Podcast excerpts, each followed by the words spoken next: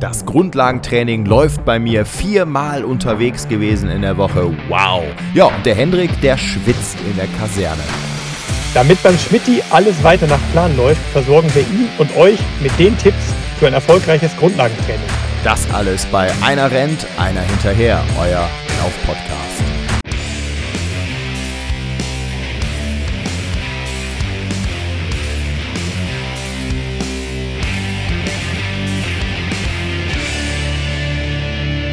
Ja, Hendrik, Junge, wie läuft's bei den Temperaturen? Wir haben jetzt irgendwie gefühlt nach einigen Jahren das erste Mal so einen langsamen Winter bald wieder, oder?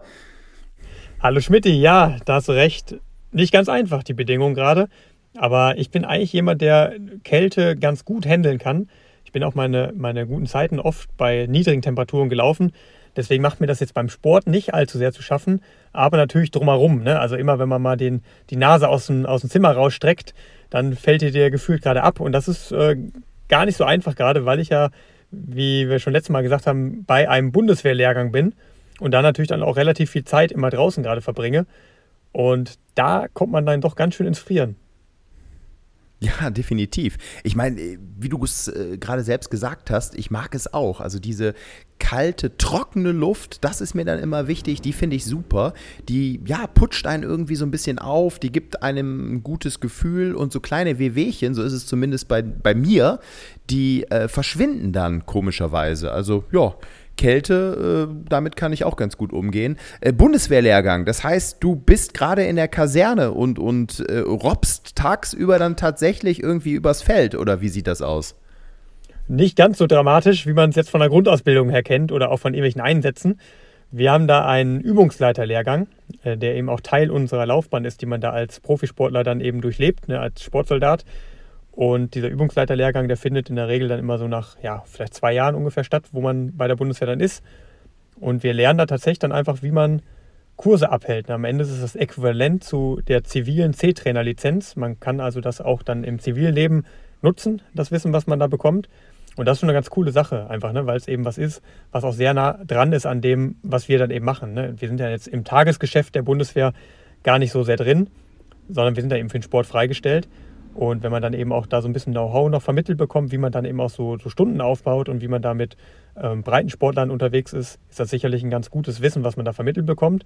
Und was auch sehr cool ist, dass diesmal dieser Lehrgang nicht nur für Sportler, Sportsoldaten ist, sondern gemischt ist, dass eben auch die ganz normalen, regulären Soldaten dabei sind und wir dann so ungefähr das Verhältnis vom einen Drittel Sportsoldaten haben und zwei Drittel dann ähm, reguläre Soldaten. Und da kommt man natürlich ganz gut in Austausch rein. Das ist für mich total interessant, ne, wenn du da mit den Leuten mal sprichst, wie das eigentlich so aussieht, dass das in Anführungsstrichen normale Soldaten leben. Ja, klar, das äh, kannst du dir ja jetzt natürlich vorstellen, aber ich sag mal, so ein Auslandseinsatz äh, in Mali beispielsweise, das, äh, das sind ja nochmal ganz andere äh, Bedingungen und ja, das, das, also ich könnte mir das jetzt nicht vorstellen. Ne? Also ich, ich glaube, dass das spannend ist, interessant ist und äh, wahrscheinlich gibt es da auch äh, tragische, dramatische Geschichten, oder? Ja, wir werden auch unter anderem darauf vorbereitet, wie man da mit Leuten umgeht, die vielleicht schon Traumata erlitten haben oder auch seelisch dann von Einsätzen geschädigt sind. Und das ist natürlich eine super Sache auch für die Leute, die dann später auch vor allem in der Bundeswehr eingesetzt werden sollen, um diese Kurse da eben zu machen. Und deswegen, ja, auf jeden Fall eine Sache, die den Horizont erweitert und man fühlt sich so ein bisschen zurückversetzt in die Schule. Da ist man tatsächlich dann in, in diesen Klassenräumen wieder drin und äh, vorne steht dann eben die in dem Fall Feldwebel, der dann eben die Informationen uns gibt, teilweise auch Sportlehrer, die diese ähm, Kurse abhalten. Und äh, da ist dann noch die klassische Tafel im Einsatz. Und äh, ja, da fühle ich mich wieder gleich ein paar Jahre jünger. das ist auch mal ein ganz äh, angenehmer Nebeneffekt. Ja. Aber gleichzeitig ne, haben wir auch ganz viel Praxis. Das heißt, wir machen auch eine ganze Menge Sport. Und äh, da kommen dann eben auch mal wieder Sachen zum Einsatz, die ich jetzt selber in meinem Marathonalltag gar nicht mehr so drin habe, ne? dass man da eben auf einmal ähm, Sprinttraining äh, wieder hat. Ne? Wie baut man vernünftig Sprinttraining auf oder auch eine ganz andere Sportart. Wir hatten jetzt Tischtennis schon dabei gehabt. Es kommt auch noch, da habe ich auch ein bisschen Sorge vor, Raufen und äh, Rangeln, Raufen, irgendwie so das, wird das genannt. Und im Grunde alle möglichen. Rangeln ja. und Raufen. Da bin ich mal gespannt, wenn ich dann gegen den, gegen den 100 Kilo Panzergrenadier antreten muss dass ich da eben in, in, einem, in einem Stück hoffentlich rauskommen werde. Ähm, das ist natürlich ja. auch mal wichtig, ne, dass man da ein bisschen auf seine Gesundheit auch achtet. Aber es ist ganz cool, weil man wirklich in allen möglichen Sportarten abgeholt wird. Und wir sind ja als, äh, als Profisportler dann schon in gewisser Weise auch irgendwie Fachidioten. Äh, es sei denn, man ist irgendwie ein Zehnkämpfer. Ne? Als Marathonläufer, ich kann laufen und allzu viel ist dann da nicht mehr. Vielleicht kann ich noch ein bisschen den Fußball, ne, weil ich es lange noch gemacht habe. Aber man merkt dann schon, dass, dass in vielen Sportarten dann auf einmal auch schon Schluss ist, so, ne? dass, man, dass man da dann gar nicht mehr so unterwegs ist. Und deswegen eine coole Sache. Macht mir, macht mir gerade richtig Spaß. Allerdings bin ich dann auch ganz froh, wenn ich den später dann ne, in zwei Wochen habe, weil ich dann natürlich auch wieder zurückkehren möchte in mein eigenes Training, was natürlich dann viel einfacher ist, wenn man nicht da ähm, den halben Tag, also ich glaube, oft sind wir erst um 16.30 Uhr so fertig, äh, dass man, dass man da dann eben nicht im Einsatz ist, sondern dann sich konzentrieren kann wieder. Das ist ja im Grunde mein Kerngeschäft und das äh, steht jetzt während des Lernens natürlich ein bisschen hinten an. Ja, glaube ich. Ähm, ich kann es so ein bisschen nachvollziehen. Ich habe ja mal Sport studiert in Köln hier an der Sporthochschule und ähm, bin zum damaligen Zeitpunkt auch leistungsmäßig gelaufen, habe da ordentlich trainiert und ich muss sagen, da war ich richtig platt, weil man natürlich den ganzen Tag über schon Sport getrieben hat, die unterschiedlichsten Sportarten halt, Schwimmen, Gymnastik, Tanz, war ganz vorne bei mir mit dabei. Oh, der Albtraum, der ähm, Albtraum. Range, ja, Rangeln, Raufen, also gab es auch, äh, Judo-Kurse, ähm, du konntest sogar Reiten als Kurs wählen und naja, und da warst du ja tatsächlich platt und dann abends noch noch ganz normales Bahntraining oder so. Ähm, auf, ja, auf der Laufbahn, dann, äh, boah, da wusstest du nachher, was du getan hast. Apropos, wir wollen ja heute auch ein bisschen mal über Training äh, generell sprechen, haben wir gesagt. Ich bin ja gerade in meiner, meiner Vorbereitung auch Richtung Hannover, 10 Kilometer. Das haben wir ja als Ziel definiert. Und ja, ich passe ja eigentlich so, sage ich mal, in diesen Rahmen von ambitionierten Hobbyläufern, die so drei bis fünf Mal in der Woche trainieren. Ich habe es jetzt viermal geschafft tatsächlich. Ähm, in der letzten Woche laufen zu gehen, bin ich ein bisschen stolz.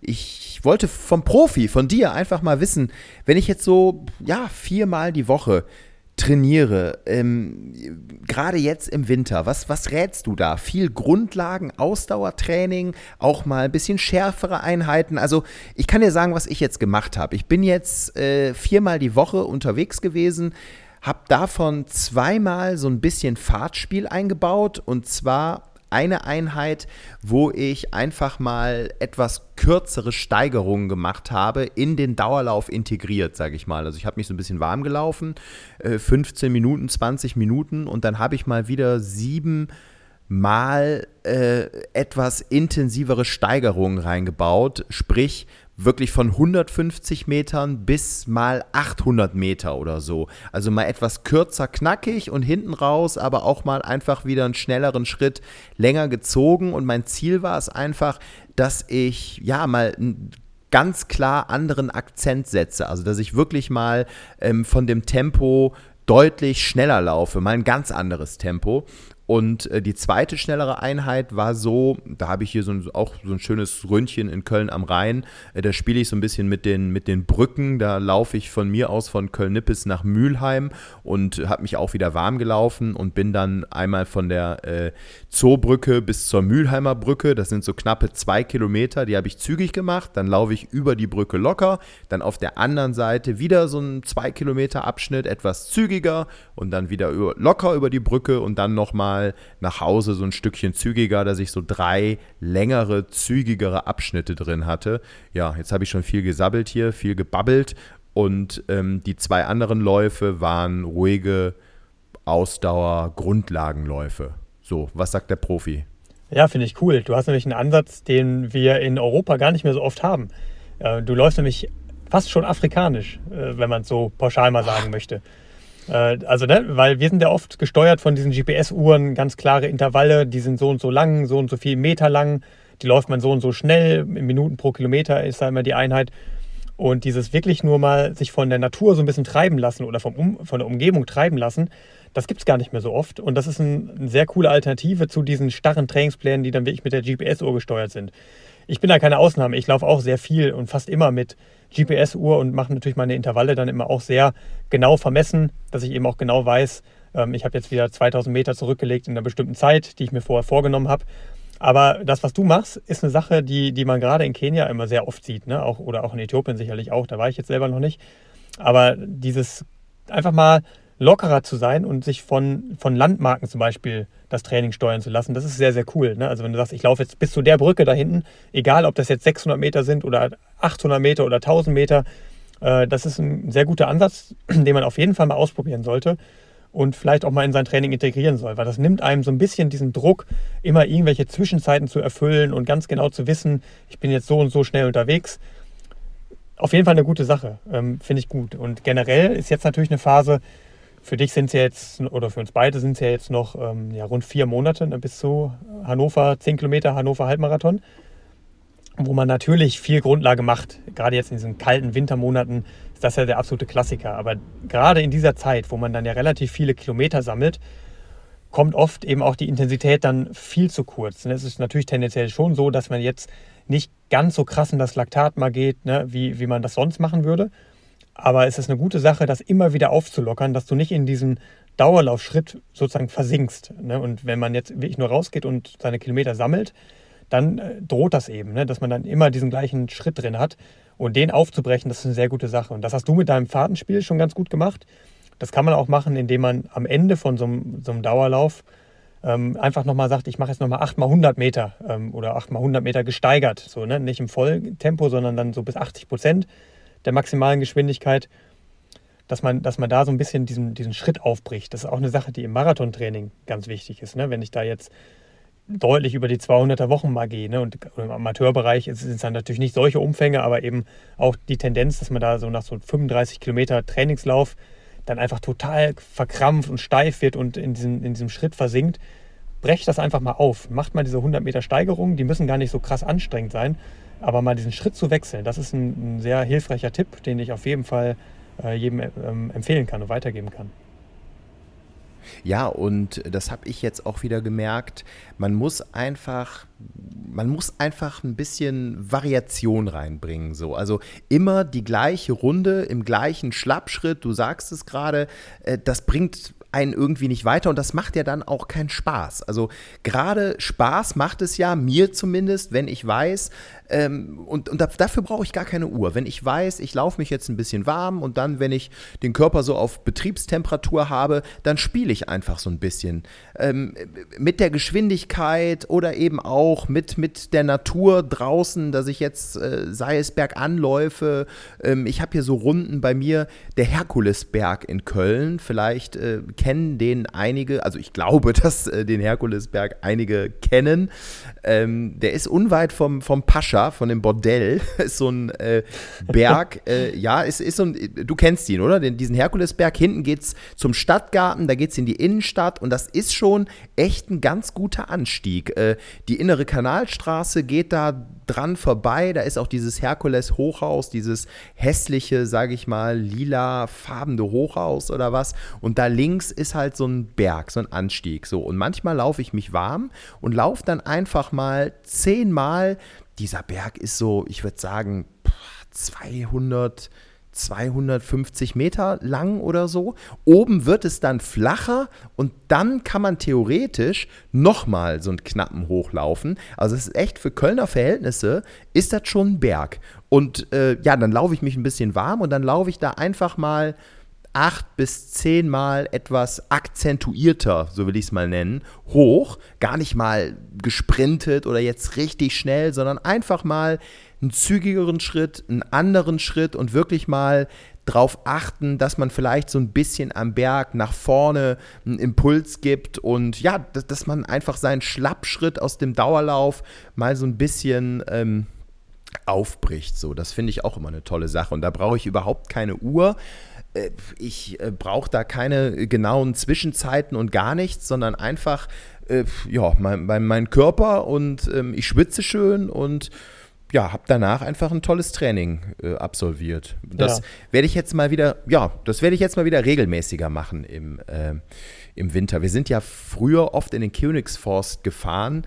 Äh, da gibt es ja den, höchsten Berg, äh, Berg Kölns. Ich weiß nicht, ob du den kennst. Bist du auch schon mal da hochgepäst? Der Monte ja, ich, Trödelö. Genau, genau. Ich bin mir gar nicht bewusst gewesen, dass der Königsforst so profiliert ist. Der Königsforst ist, glaube ich, der größte Walter im Raum Köln.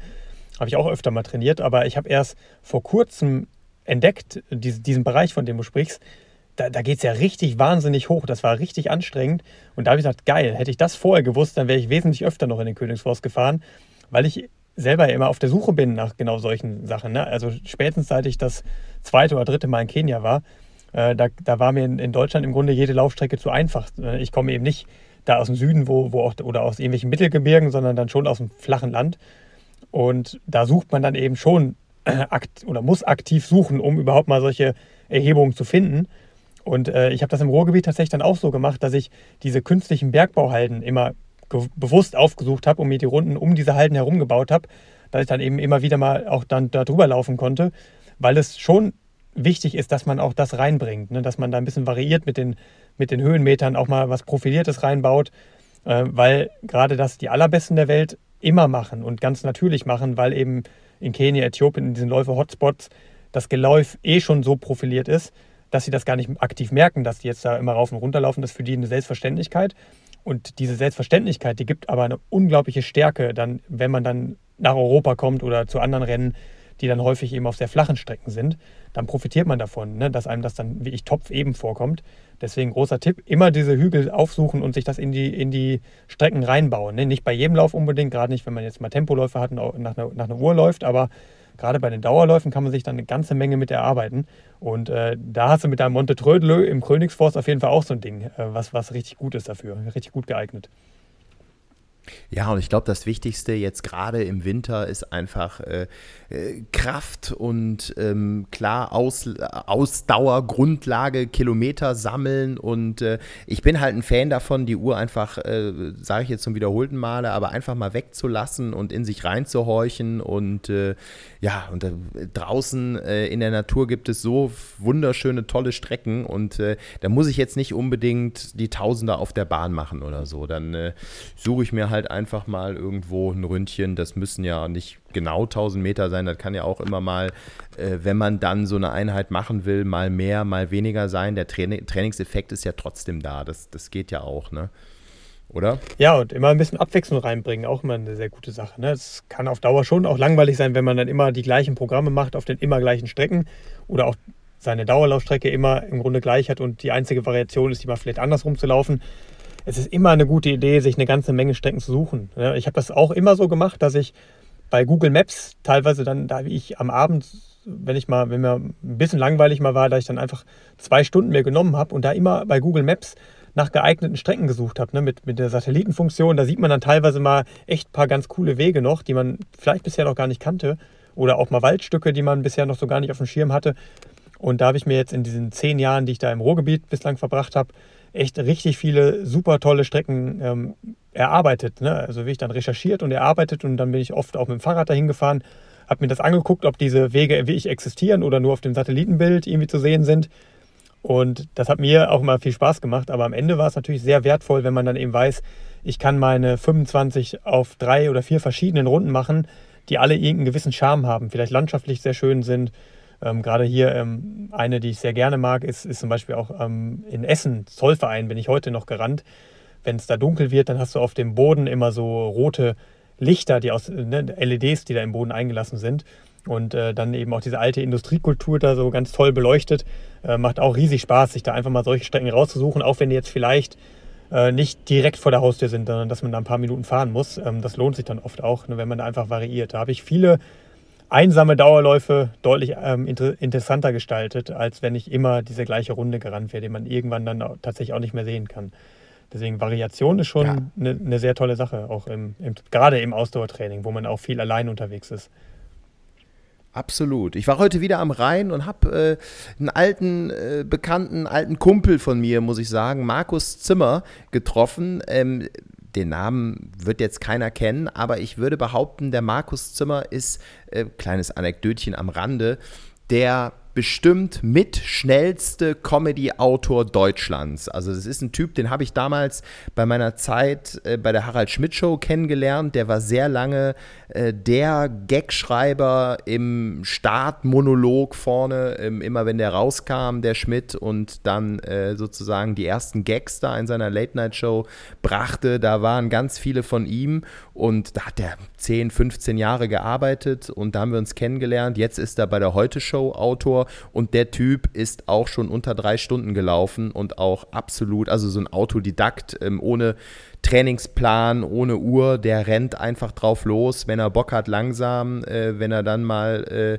äh, irgendwie, äh, sag ich mal, Hummeln im Arsch hat, dann gibt er auch mal richtig Zunder. Ähm, ein verrückter Typ, aber unter drei Stunden, ja, ist ja auch echt schon eine richtige Ansage. Ne? Das ist ja mega stark. Den habe ich eben getroffen am Rhein. Also wollte ich nur mal sagen, Comedy-Autoren sind auch verdammt schnell. Also wenn jetzt einer zuhört, der sagt, ich bin auch ein Comedy-Autor und laufe noch schneller als knapp unter drei Stunden, äh, ja, bitte melden, ne? dann machen wir hier mal ein Duell mit dem Zimmer. Ja, apropos Duell, Schmidti, wir, wir wurden auch aufgefordert zu einem Duell. Und zwar vom, äh, vom Josef, äh, ähm, kenne ich auch, ist ein, auch ein, selber ein relativ schneller Läufer. Der hat mir geschrieben, dass er uns gerne sehen würde auf einer sehr speziellen Distanz, auf einer sehr speziellen Strecke. Und zwar der oh, Biermeile. Ich ahne, ich ahne der Böses. Biermeile. Ah, die Bier, die Biermeile. Ja, da gibt es ja die unterschiedlichsten Ausprägungen. Biathlon, Biermeile, mit Kastenschleppen, ohne. Aber eins ist klar, es geht immer ums Bier trinken. Und dafür bin ich natürlich, ähm, ja, hin und wieder zu haben. Und das noch kombiniert mit Laufen, du, ab auf die Biermeile, ne? Da, da muss ich jetzt gar nicht groß überlegen. Was, was, was, was für eine Challenge will er? Ja, ne, generell hat er dich gefordert. Also vor allem sieht er, glaube ich, dich da auf der Distanz als ähm, auch als Aussichtsreiten-Starter. Und mir kam die Idee, unser, unsere Kollegen vom Auslaufen-Podcast, ne, auch Lauf-Podcast, die äh, berichten ja schon recht lange über die Biermeilen-Szene. Und da habe ich mir direkt gedacht, lassen wir doch den Schmitti mal antreten gegen einen von den Jungs, ne, die ja schon sehr erfahren sind in dem Bereich. Äh, wie wär's? Hättest du Lust? Oder wollen wir, wollen wir die Jungs vom Auslaufen-Podcast mal herausfordern zu einer Biermeilen-Challenge?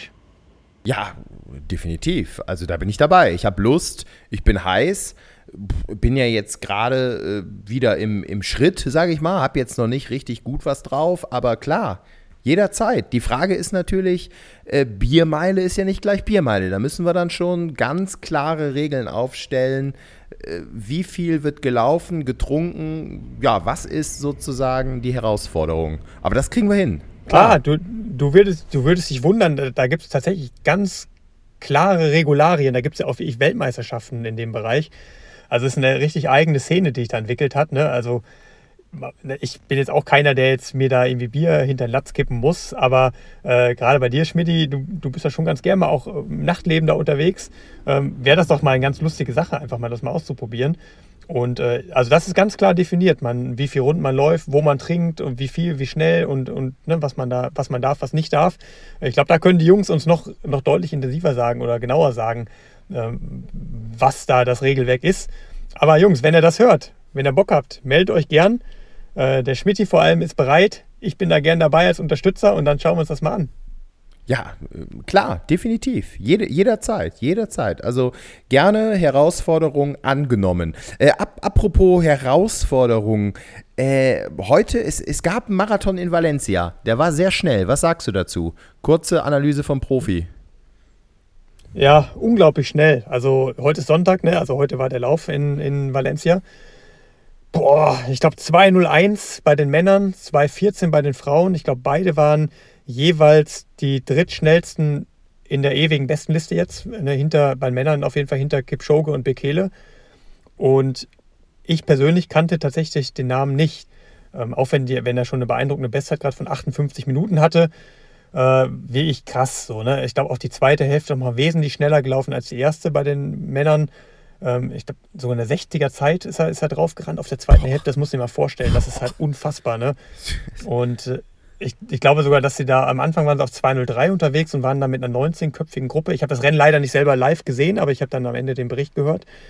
Und ja, auch bei den Frauen, ne, da war ja groß angekündigt der Weltrekordversuch von Gidey, die ja schon auf allen anderen Strecken da sehr, sehr gut unterwegs ist, gerade im Halbmarathon auch mit einer 62er Zeit als Frau, äh, wie ich in ganz eigenen Sphären da unterwegs ist. Ne? Also selbst Konstanze Klosterhalfen, die ja, ich sag mal, das deutsche Jahrtausendtalent ist, ähm, ist da noch, noch Minuten hinterher, also wie, ich, wie vom anderen Stern. Und die hat tatsächlich nicht gewonnen bei den Frauen, sondern ist, äh, glaube ich, eine zweite geworden. Ne? Ein bisschen am Ende eingebrochen und bei den Frauen dann trotzdem jemand anders noch mit 2,14.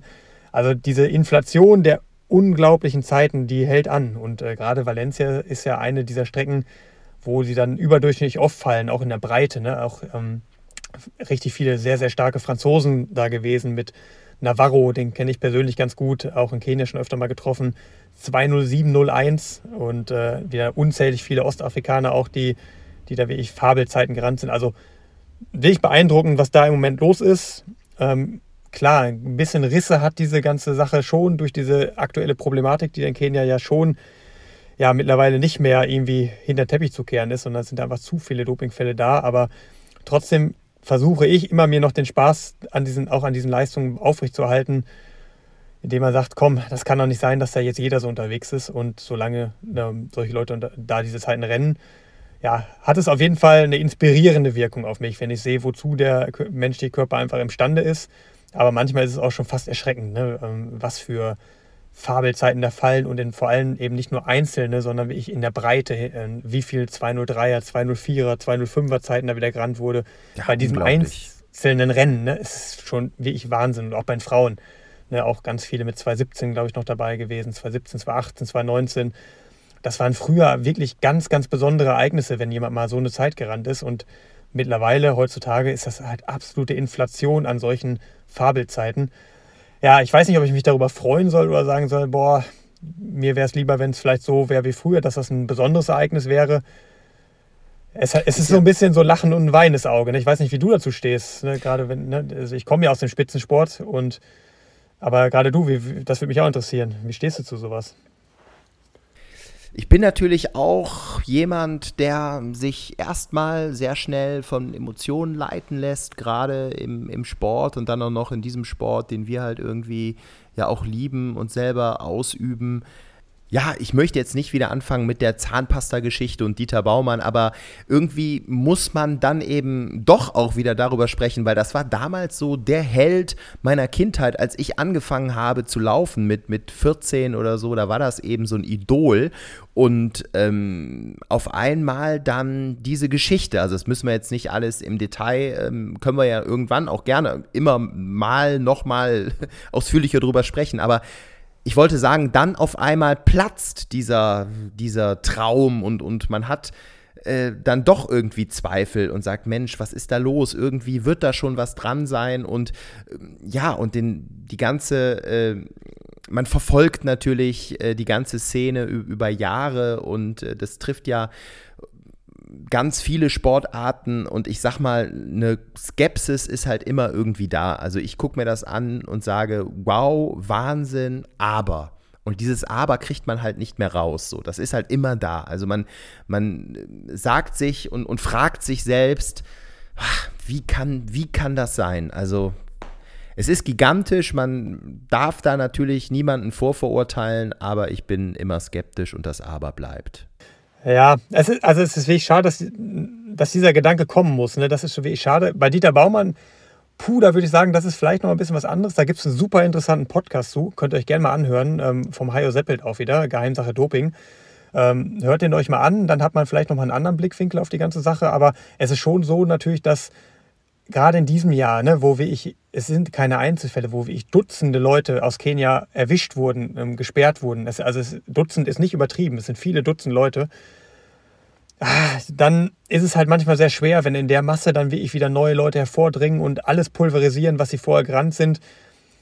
Ähm, ich würde mich freuen, wenn wir wieder, wenn wir wieder in den kommenden Jahren da in, in solche Bereiche zurückkehren, dass man wirklich sich über so krasse Leistungen freuen kann. Ne? Dass man ja. wirklich sagt, boah, geil, da wurde wieder, da wurde wieder eine Grenze verschoben, aber auf eine irgendwie gute Art. Und äh, da sind wir gerade, glaube ich, ein bisschen überdreht. Und ich hoffe, dass, dass das einfach wieder zurückkommt. Ne? Dass, man, dass man nicht immer das damit assoziiert, aber gleichzeitig schau, schau dir so ein Rennen mal an. Das war irgendwie natürlich auch geil, wenn du, wenn du siehst, wie krass einfach das Niveau auf der Welt ist, sowohl bei Männern als auch bei den Frauen. Und da geht es ab. Und auch Europäer, ne, so Navarro ist für mich schon irgendwie auch eine Inspiration und Vorbild, ne, weil er eben nicht aus Ostafrika kommt und man sich da vielleicht noch ein bisschen eher mit identifizieren kann. Der rennt dann 207. Finde ich cool so. Zeigt mir auch, da kann ich doch auch irgendwann hin, wenn, wenn eben alles mal glatt läuft. Und so muss man das eben sehen. Ne? Man muss immer auch viel auf dich selber schauen. wenn man, wie ich jetzt ganz vorne oben mitmischen will, die breite Masse der Leute betrifft das ja gar nicht so sehr. Ne? Also wenn du jetzt einfach Gelegenheitsläufer bist und, und gar nicht jetzt irgendwie Spitzensport machst, dann hast du ja auch wieder einen völlig anderen Blickwinkel auf die ganze Sache.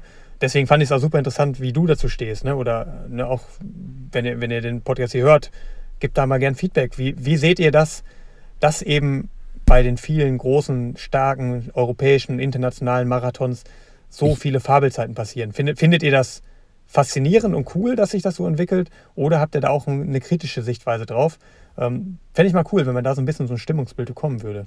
Ja, absolut. Ich will noch ganz kurz nur zu Dieter Baumann, dass ich jetzt nicht äh, als total, ähm, sage ich jetzt mal, unwissend dastehe. Also ich habe mich damals schon damit beschäftigt. Ich weiß auch, dass es, äh, also ich glaube, ihm wurde ja vorgeworfen mit Nandrolon. Ich weiß auch, dass die ähm, Zeit und die Dosis, das passte überhaupt nicht. Das war irgendwie im Winter und, und äh, äh auch diese, diese Zahnpasta, ich glaube, ähm, das war ja auch irgendwie so oder deutete auf eine maschinell hergestellte Art, weil das irgendwie nur in einer Farbe, der, der, der Streifen der Zahnpasta war irgendwie dieser Dopingstoff enthalten. Ne? An, an sowas, da war da ja auch irgendwie diese, ich habe jetzt von, von Hajo Seppelt da in den, den Podcast oder nicht gehört und werde mir da jetzt im Nachgang nochmal äh, genauer was anschauen. Aber ich meine, mich zu erinnern, dass es ja damals die Diskussion war, weil eben Baumann so ein Vorreiter war, sauberer Sport nach vorne hin, dass es halt auch so Verschwörungstheorien gab, dass ihm da irgendwie, ähm, ich sag jetzt mal salopp in Anführungszeichen, irgendwie eine ganze äh, Mafia irgendwie was unterschieben wollte.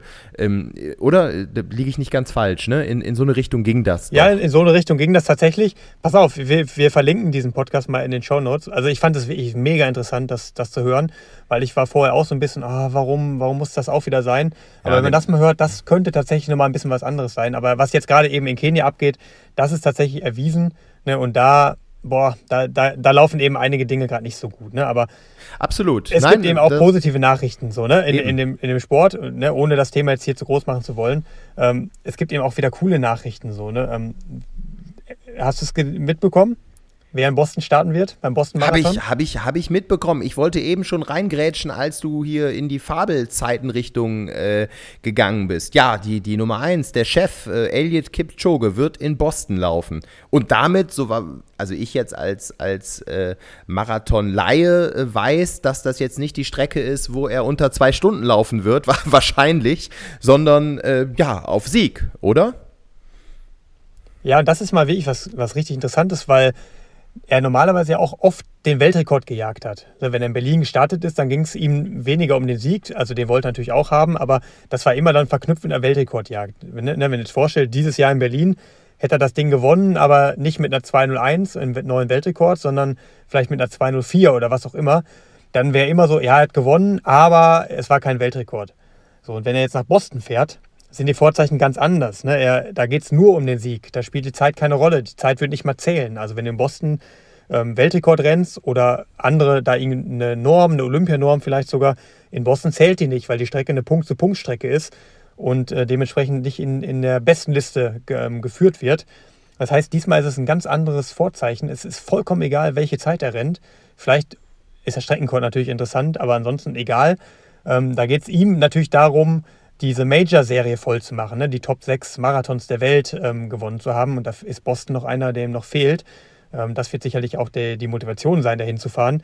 Aber das ist mal super interessant, weil da eben auch wieder taktiert wird. So, wir haben es ja bei Olympia gesehen, äh, ne? dass, dass er natürlich auch taktische Rennen kann, äh, ohne Pacemaker, ohne Jagd nach einer Zeit.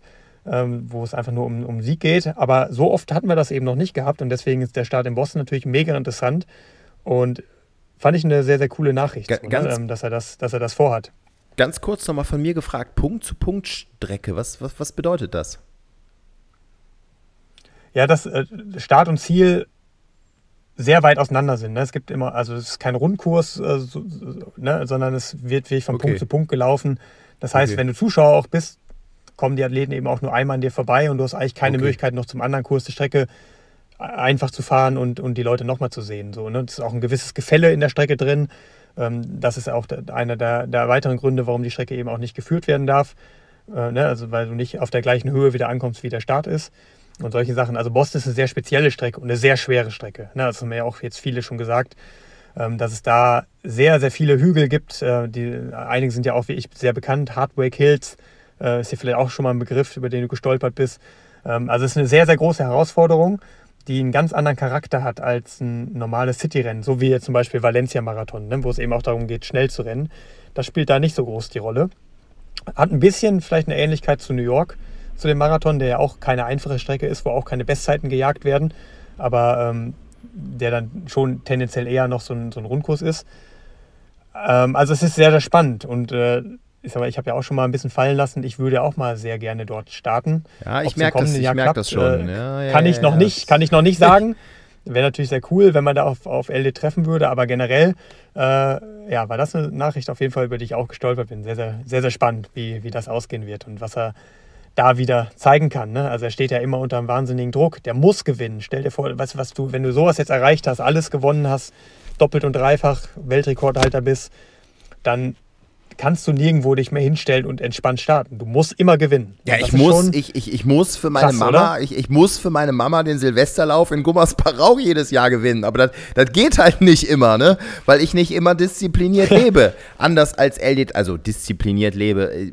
Also ich bin jetzt auch kein Hallodri, aber ich trainiere, ich, ich kann halt nicht das ganze Jahr auf so einem Niveau trainieren. Ja, Wahnsinn. Also ich merke schon, Hendrik Pfeiffer ist heiß auf Boston. Lass mich noch ganz kurz, weil mich da auch dein Blickwinkel äh, und deine Blick, dein Blick auf die Dinge interessieren würde. Du hast eben gesagt, diese ähm, super Zeiten in den Marathon-Spitzenläufen, was ich als gegenläufigen Trend wahrnehme, dass bei den Volksläufen ähm, ja, egal wo, das Niveau immer weiter zurückgeht. Also ich sag mal, also fies ausgedrückt, das soll, das soll nicht despektierlich klingen. Ähm, aber ganz oft war ja vor Corona immer so ein bisschen der Trend Masse statt Klasse. Ähm, und ich sehe das ja bei so Volksläufen, wo ich überall schon mitgerannt bin. Äh, da bin ich früher in meiner Jugend, ähm, bin ich da zersägt worden von ganz vielen Leuten. Mittlerweile kannst du mit einer recht passablen Zeit über 10 Kilometer, sagen wir jetzt mal, wenn du in der Lage bist, um die 35 Minuten zu laufen, bist du immer sehr weit vorne bei allen Volksläufen. Das gab es vor 20 Jahren nicht da bist du, da bist du äh, hinten gewesen so. Ähm, nimmt das auch ein Henrik Pfeiffer wahr? Fällt dir sowas auf oder, oder sagst du, das ist Quatsch? Ja, es ist mir zumindest jetzt nicht so präsent gewesen, aber ich, also dass zumindest die Breite in de, bei den Top-Zeiten oder bei den guten Zeiten, ne? also gute Zeiten ist immer alles, was jetzt sehr ambitionierter Freizeitsport ist. Ich würde mal sagen, alles auch unter 40 Minuten, dass das schon tendenziell ein bisschen abgenommen hat. Das würde ich auch sagen kann man nur spekulieren, warum. Also ich würde sagen, dass, dass, dass die Leute halt im Moment einfach auch viel andere Dinge haben, die sie beschäftigen. Dann kam Corona natürlich noch dazwischen, das hat auch vielen irgendwie den Boden unter den Füßen weggezogen. Und wenn du eben in anderen Sachen beschäftigt bist, dann kommt natürlich eben auch das Laufen vielleicht ein bisschen zu kurz. Und du rennst eben solche auch eine 35 Minuten auf 10 Kilometer, die rennst du nicht einfach so. Da musst du richtig für ackern und arbeiten. Und ich glaube, also das ist meine Theorie, dass einfach viele Leute da einfach jetzt gerade nicht mehr die Möglichkeit zu haben, weil einfach der Schuh an anderen, anderen Stellen drückt. Ne? Also es ist ja schon so, dass ein bisschen alles ein bisschen ja, rauer geworden ist. Und das kann ich mir schon ganz gut vorstellen, dass das da eben der oder die Hauptursache für ist. Wir bleiben, wir bleiben da am Ball. Noch eine Sache wird mich interessieren. Jetzt kurzer harter Bruch. Äh, Fußball ja, Katar, für uns ist Schluss. Was sagt denn der äh, Fußballer? Dein, dein Herz hängt ja auch immer noch so ein bisschen am Fußball. Du als Ex-Fußballer, äh, Henrik Pfeiffer dazu.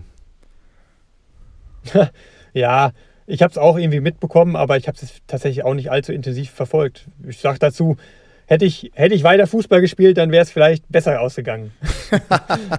ja, das, das lassen wir mal so stehen. Aber äh, gratulieren kann ich dir ja trotzdem. Du bist äh, Zweiter geworden bei der Wahl zum Läufer des Jahres. Wahnsinn. Ja, ist man stolz. Ja, ja, danke. Genau, habe ich, hab, hab ich, auch gesehen. Ja, habe mich gefreut, dass, äh, ja, dass dass viele das Jahr bei mir so gut fanden. Ähm, und ich fand es auch super gut, dass eben auch genau der Richtige gewonnen hat. Ne? Also wenn dieses Jahr Richard Ringer nicht Läufer des Jahres geworden wäre, dann wäre da einiges falsch gelaufen. Ne? Also dann, äh, dann hätte man sich auch nicht allzu sehr über diesen Sieg da freuen können. Äh, Läufer des Jahres ist ja so eine Wahl, die von, von German Road Races und Laufen.de, ne, also den, also den führenden Plattformen da im Laufbereich, äh, glaube ich, ausgerichtet wird. Auch eine ganz coole Gala, auf der die Preise immer verliehen werden. Da konnte ich jetzt leider nicht teilnehmen, weil ich jetzt gerade diesen Bundeswehrlehrgang habe, aber ähm, habe es eben auch so am Rande mitbekommen dann. Und äh, ja, ich freue mich darüber. Ne? Es ist ja so, ein, so ein, zur Hälfte eine Publikumsabstimmung, zur Hälfte dann eben eine Fachjury, die da die, die Preise vergibt. Und äh, ja, deswegen, ähm, ich habe mein Jahr auch als sehr, sehr cool und erfolgreich empfunden, auch wenn jetzt am Ende nicht die 209 da stand, die, äh, die ich eigentlich unbedingt wollte. Aber ansonsten ist eben auch sehr, sehr viel gelungen und es war, es war einfach auch toll, wie alles dann so äh, funktioniert hat. Ne? Und äh, eben fünf Marathons dieses Jahr gemacht. Alle waren irgendwie auf, auf, auf seine, ihre Art besonders. Und äh, ja, deswegen war das eine runde Sache. Aber wie gesagt, äh, mit Richard steht da auf jeden Fall der ganz richtige Mann vorne. Marathon-Europameister, das ist so krass und so cool. Ähm, das passiert wirklich nicht alle, alle Jahre. Und auch bei den Frauen ne, mit Konstanze, da führt auch kein Weg dran vorbei. So, die ist 65 Minuten da im Halbmarathon gerannt, eine völlig absurde Zeit. Ist Europameisterin geworden, ne, was willst du mehr? Ähm, deswegen ja. war das im Grunde in diesem Jahr auch eine, klar, eine klare Sache. Aber ich habe es auch am Rande verfolgt und fand es eben natürlich ganz cool, wenn man sich da auch gut platziert. Ist irgendwie auch immer ein ganz cooles Feedback, so dass man da gerade auf, auf einem ganz guten Weg ist. Und habe mich da auch ganz, ganz drüber gefreut. Ja, herzlichen Glückwunsch auch von uns. Also waren einfach tolle Laufmomente in diesem Jahr. Ne? Jetzt nicht nur ähm, der äh, Europameistertitel im Marathon, sondern eben auch hier unsere äh, Vereinskameradin, also bei mir jetzt hier in Köln, äh, noch Lea Meyer. Äh, super, ich glaube, das ist Foto des Jahres geworden, dieses äh, Bild. Äh, einmal, wo sie da in, bei der Weltmeisterschaft halt gestürzt ist und dann in im Wassergraben lag und wieder aufgestanden ist und weitergerannt ist. Ich glaube, eine 39 hat sie da noch rausgeholt. Ja. Wahnsinn. Und dann halt auch Vize-Europameisterin geworden äh, in München. Also das war auch einfach, äh, einfach grandios. Toll. Ja, auch ein Bild, ein Bild für die Ewigkeit, so, ne? wenn, du, wenn du so ein Bild von dir hast. Es war in dem ersten Moment wahrscheinlich schon für sie irgendwie alles unangenehm, aber im Nachhinein, glaube ich, ist das irgendwie auch eine, eine besondere Sache, so, die du dir auf jeden Fall dick einrahmen kannst. Und wenn es überhaupt erstmal, wenn du erstmal in die Situation kommst, bei einer Weltmeisterschaft Kopf über den Wassergraben zu stürzen, dann hast du auch schon vieles richtig gemacht bis dahin. Und ja, wenn du dann danach noch danach eben nochmal so einen auspackst bei der Europameisterschaft, Wahnsinn. dann erst recht, ähm, war auch ein sehr, sehr cooles Jahr für sie. Ne? Also wir kennen sie ja beide sehr gut. Wir haben sie schon oft da eben auch beim Training in Köln äh, miterlebt, äh, gemeinsam was gemacht und äh, sie ist jetzt sogar gewechselt. Ne? Ähm, ich weiß nicht, ob du es mitbekommen hast, nach, äh, nach Leverkusen, zum, ähm, wo auch ihr neuer Trainer jetzt ist. Ich glaube, das war auch ein smarter Move auf jeden Fall, dahin zu gehen. Ja, der ist. Und äh, es gab ich, ja eh generell ne? eine ganze Menge Bewegung gerade hier auf dem auf den letzten Metern des Transfermarktes. Ich wusste, ich wusste nicht, dass das schon safe ist, aber witzigerweise war er damals, ich glaube, der äh, Tobias Kofferschläger, ne, ist ihr Trainer. Und der war damals genau. schon, da war ja. ich, da war ich noch im, im Landes- und, und, und äh, Kader hier über 1500 Meter und da war er schon der Trainer bei diversen Kaderlehrgängen, Tobias Kofferschläger. Also ich habe im Prinzip auch schon irgendwie, als ich 17, 18 war, äh, da so einen Kaderlehrgang unter ihm bestritten. Äh, müssen, ja, ist ein smarter, äh, cooler Typ, der, glaube ich, selber mal, ich will jetzt nicht, ich weiß es, er ist 3000 Meter Hindernis gelaufen, ob er jetzt da irgendwie äh, mal deutscher Juniorenmeister oder sowas war, das, das, ich glaube, in so eine Richtung geht's. Ne? Er war mal selber im, als Junior stark, glaube ich. Ähm, und äh, ja, da trainiert die Lea und ich meine, ist ja richtig, äh, richtig toll jetzt. Das, ähm, ja, wahrscheinlich, sie ist verletzt gewesen oder ich glaube immer noch verletzt, aber die wird jetzt äh, im kommenden Jahr wahrscheinlich mit äh, viel Energie und halt dieser, äh, ja, die, die, die, dieser tollen Leistung, Silbermedaille, Europameisterschaften München, das trägt dich doch äh, bis ins nächste Jahr rein und dann auch hoffentlich bis zu den Olympischen Spielen 2024. Ja, und es, es war ja nicht der einzige namhafte Wechsel, der jetzt nochmal so auf den letzten Metern äh, passiert ist. Ne? Hau also raus! Für all die es nicht wissen, bis, bis Ende November ist ja dieses offizielle Wechselfenster. Bis dahin müssen die Wechsel vollzogen worden sein. Und erst nur dann darfst du im nächsten Jahr eben auch wieder einen neuen Verein starten, ohne eben äh, lange gesperrt zu werden. Ne? Das ist der Hintergrund davon. Und dieses Transferfenster, das ist jetzt geschlossen und da wurde eben dann auch nochmal ein ganz großer Wechsel bekannt gegeben von meinem bis dato Teamkollegen ne, Amanal Petros, deutscher Rekordhalter im Marathon, mit dem ich auch schon sehr, sehr viele Schlachten gemeinsam geschlagen habe. Wir waren noch zusammen bei Olympia, ne, wir haben beide in der Trainingsgruppe von Tono Kirschbaum trainiert. Der ist jetzt tatsächlich auch noch gewechselt äh, zum SCC Berlin, ins Marathon-Team nach Berlin. Ah, okay. Ja, alter, alter Traditionsverein. Ne? Ich erinnere mich damals, glaube ich, noch Stefane Franke, der lief auch dort, oder? In Berlin, glaube ich, in diesem Verein. Da, da, also da bin ich zu jung. Das ist deine Ah, Generation. ja, ja, ja, ja, da bist du.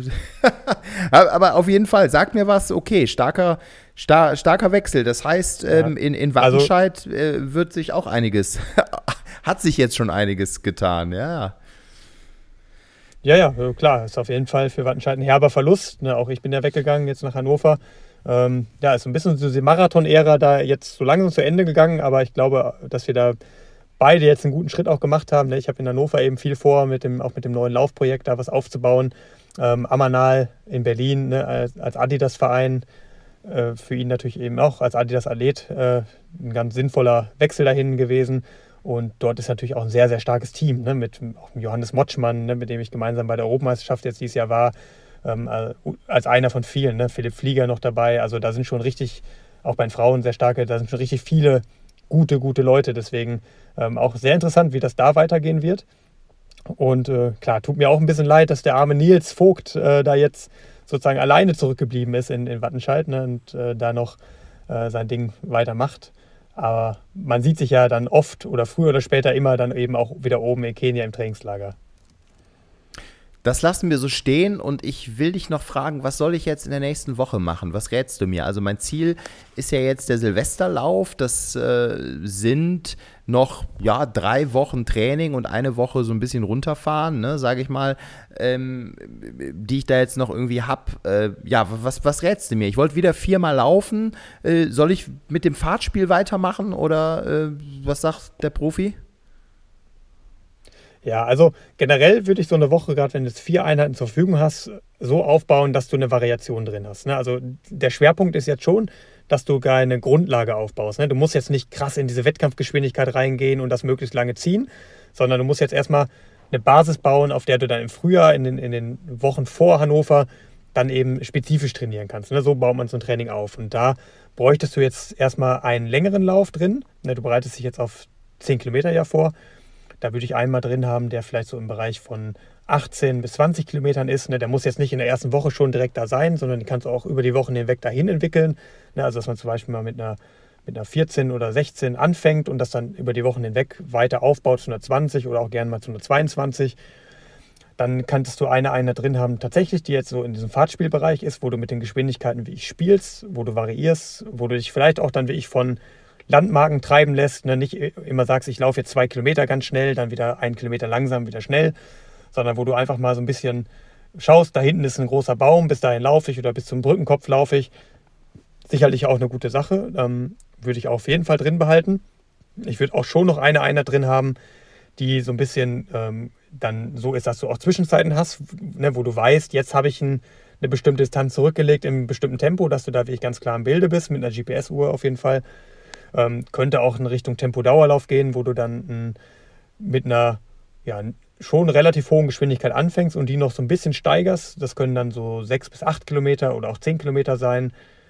Und dann solltest du auf jeden Fall auch einen regenerativen Dauerlauf drin haben, ähm, wo du dann vielleicht so zwölf Kilometer in wirklich an, angenehmem Tempo für dich ähm, zurücklegst. Und vielleicht, ja, wenn du dann in den nächsten Wochen vielleicht noch ein bisschen mehr Zeit hast, könntest du langsam auch Richtung einer fünften Einheit gehen, dass du eben noch einen zweiten ruhigen Dauerlauf einbaust, um einfach deinen Umfang noch mal ein bisschen zu erhöhen. Aber das ist immer auch die Sache, ne? wie, wie kriegst du das in deinen Alltag integriert? Und äh, generell, also ein Tipp, der jetzt nicht nur für dich gilt, sondern wie ich für jeden Läufer, der, der sich weiterentwickeln will, ähm, variieren mit der Geschwindigkeit. Nicht immer das Gleiche machen, nicht immer den gleichen Trott, sondern einfach so ein bisschen Progression auch in den Läufen drin haben, ne? dass, dass ähm, der letzte Kilometer auf jeden Fall schneller ist als der erste und das dann immer fließend dahin geht. Und eben mit diesen Fahrtspielen, wo du dann wie ich mal einen schnellen Abschnitt hast, dann wieder einen ganz langsamen, wieder einen schnellen. Das sind schon die Sachen, die ich am Ende dann auch schneller mache. Ja, Henrik, super. Ich danke dir. Ich werde mein Bestes geben. Ja, und äh, ab in die Schuhe wieder, ne? Kommende Woche viermal, ja. Und dann schauen wir weiter. Eventuell, das habe ich mir jetzt noch so ein bisschen offen gehalten, am Samstag äh, in der kommenden Woche, am 10. Dezember ist, glaube ich, das hatte ich auch schon mal kurz erzählt, so ein kleiner Berglauf bei meinen Eltern in der Heimat. 3,7 Kilometer bergauf zum Unnenbergturm. Ähm, das habe ich mal im Hinterkopf. Ne? Also vielleicht als kleine, schnellere Einheit. Mal, mal schauen. Da gehen wir jetzt nicht näher drauf ein. Das lasse ich mal so stehen. Mal gucken. Vielleicht, ne? Vielleicht, vielleicht. Wenn du da warst, wenn du da warst, dann erzähl uns davon. Ja, definitiv. Ja, definitiv. Das, äh, das werde ich tun. Alles klar. Ja, super. Dann äh, wünsche ich. Ich habe noch, einen, hab noch einen Tipp. Ja, selbstverständlich. Ich habe noch einen Tipp. Ich habe äh, eine sehr, sehr coole App. Ich habe da bei Social Media auch schon mal selber für, für geworben. Ähm, bin da mit dem Team ähm, schon, im, schon länger im Austausch, schon im sehr engen Kontakt und hab, bin da sehr gut im Bilde, was, was da so alles läuft. Die heißt Exact Health. Und äh, eine, kleine, ja, eine kleine Empfehlung, wenn ihr von Verletzungen geplagt seid oder auch wenn ihr Verletzungen vermeiden wollt und gerade jetzt Probleme habt, da zum äh, Orthopäden, zum Physio zu gehen, da gibt es wirklich eine sehr coole Alternative mit dieser App Exact Health, die ihr euch kostenlos runterladen könnt, also keine Kosten drin, die euch an die Hand nimmt, gerade wenn ihr jetzt schon irgendwelche Beschwerden habt, die noch nicht ganz so krass akut sind, die euch aber schon irgendwie nerven und wo ihr sagt, oh, ich habe jetzt immer noch nicht die Möglichkeit zum Physio zu gehen oder ich habe auch keine Zeit gerade dazu. Schaut euch das Ding mal an. Das ist wirklich eine sehr, sehr gute Sache. Das ähm, ist ein zertifiziertes Medizinprodukt. Das heißt, diese Übungen, die in der App euch gezeigt werden, die sind schon so, dass sie auf einem wissenschaftlichen Fundament beruhen und medizinischen Standard haben. Und äh, ich habe mir das jetzt schon seit einem halben Jahr alles mal genau angeguckt und auch äh, einige von den Übungen gemacht. Das ist sehr, sehr gut. Das hat wie ich Hand und Fuß und kann eben diese Lücke schließen, die es gibt, äh, wenn, wenn man einfach nicht Zugang hat zu diesen, zu diesen ganzen Physios und Ärzten, Orthopäden, die eben oft auch selber überfordert sind. Ne? Also wenn, ihr kennt es ja wahrscheinlich selber, wenn ihr da mal einen Termin äh, machen wollt, dann wartet man oft schon mehrere Wochen. Wenn ihr den Termin dann habt, dann ist er schon wieder vorbei gefühlt, bevor er überhaupt losging so richtig, weil der natürlich selber auch oft nicht genug Zeit hat obwohl der selber eigentlich ein sehr, sehr guter Mann ist, oder die meisten Orthopäden und äh, ne, Physios in Deutschland sind super gut, aber eben oft auch über, überlastet. So, ne? Und diese App will genau da ansetzen, diese Lücke schließen und hat da für alle möglichen Verletzungsformen ähm, gezielte Übungen, die euch da in die Hand nehmen, in eurem eigenen Tempo. Ne? Ihr kriegt dann so einen Fragebogen, könnt ihr angeben, ähm, wie, wie es euch geht, wie, wie ihr die Übung so ähm, verkraftet habt. Und dann wird das genau in eurem Tempo gemacht, dass es eben euch auf den Weg der Besserung wieder bringt. Und äh, mittlerweile sind es, glaube ich, Präventionspläne für zehn Arten der Verletzungen. Das geht los bei Achillessehne, Läuferknie, also die ganz klassischen Sachen, die die Läufer eben auch betreffen. Und äh, jetzt am 12.12., .12., da ist wirklich ein neuer Release geplant. Ähm, von neuen Verletzungen nochmal eine IT-Band und äh, Quad, also dieser Quadrizepsmuskel. Wenn da Probleme sind, äh, werden die auch noch aufgenommen. Deswegen ähm, klare Empfehlung, schaut es euch mal an. Ihr habt kein Risiko, weil es wirklich kostenlos ist. Und äh, ich habe es mir selber angeguckt, gute Sache. Und gerade für den kalten Winter, ne, wo eben auch öfter mal die eine oder andere Verletzung auftritt. Ja, tippitoppi. In diesem Sinne würde ich sagen, allen eine schöne Woche. Henrik, hau rein, viel Spaß äh, in der Kaserne in Warendorf. Rob schön durch den Matsch und äh, alle anderen bleibt fit, bleibt gesund. Hoffentlich bis nächste Woche. Ciao. Bis nächste Woche, Schmidti. Ich freue mich.